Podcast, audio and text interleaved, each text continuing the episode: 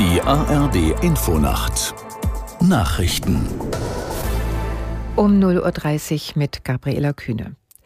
Nach den Großangriffen der islamistischen Hamas ist die Zahl der Toten in Israel auf mindestens 300 gestiegen. Das berichten israelische Medien. Mehr als 1500 Menschen wurden verletzt. Auch heute Nacht werden weitere schwere Kämpfe gemeldet. Außerdem gab es am Abend weitere Raketenangriffe, so auch auf die Küstenmetropole Tel Aviv. Die israelische Armee flog Luftangriffe auf den Gazastreifen. Auch dort sollen hunderte Menschen getötet worden sein.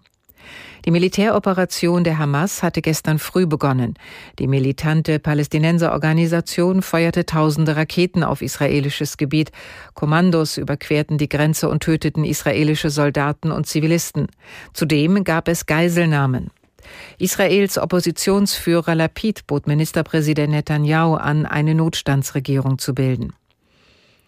Die Bundesregierung hat die Gewalt der Hamas scharf verurteilt. Ähnlich äußerte sich die US-Regierung. Aus Washington Ralf Borchert. US-Präsident Biden erklärte nach einem Telefonat mit Premier Netanyahu, Terrorismus sei niemals gerechtfertigt. Israel habe das Recht, sich selbst und seine Bevölkerung zu verteidigen.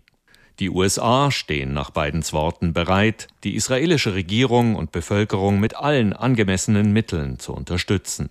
Auch US-Verteidigungsminister Austin erklärte, die USA würden in den nächsten Tagen dafür sorgen, dass Israel alles Notwendige zur Selbstverteidigung zur Verfügung habe.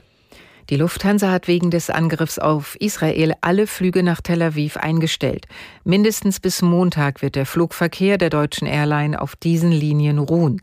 Die Sicherheit der Gäste und Crewmitglieder habe oberste Priorität, teilte das Unternehmen mit.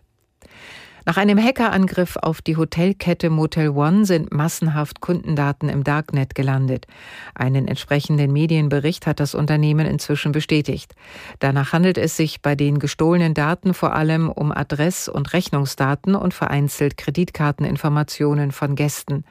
Die betroffenen Besitzer der Kreditkarten hat die Hotelkette nach eigenen Angaben informiert. Den Hackerangriff hatte Motel One schon vor einer Woche bestätigt. Das Wetter in Deutschland. Heute Nacht im Norden und Osten noch Schauer, ansonsten trocken 12 bis 5 Grad. Tagsüber oft Sonne, zwischendurch Wolken und Trocken bei 14 bis 23 Grad. Am Montag Wolken im Süden Sonne und im Osten Regen 20 bis 26 Grad im Osten und Norden kühler. Am Dienstag viel Sonne, im Norden und Osten auch Wolken bis 25 Grad. Das waren die Nachrichten.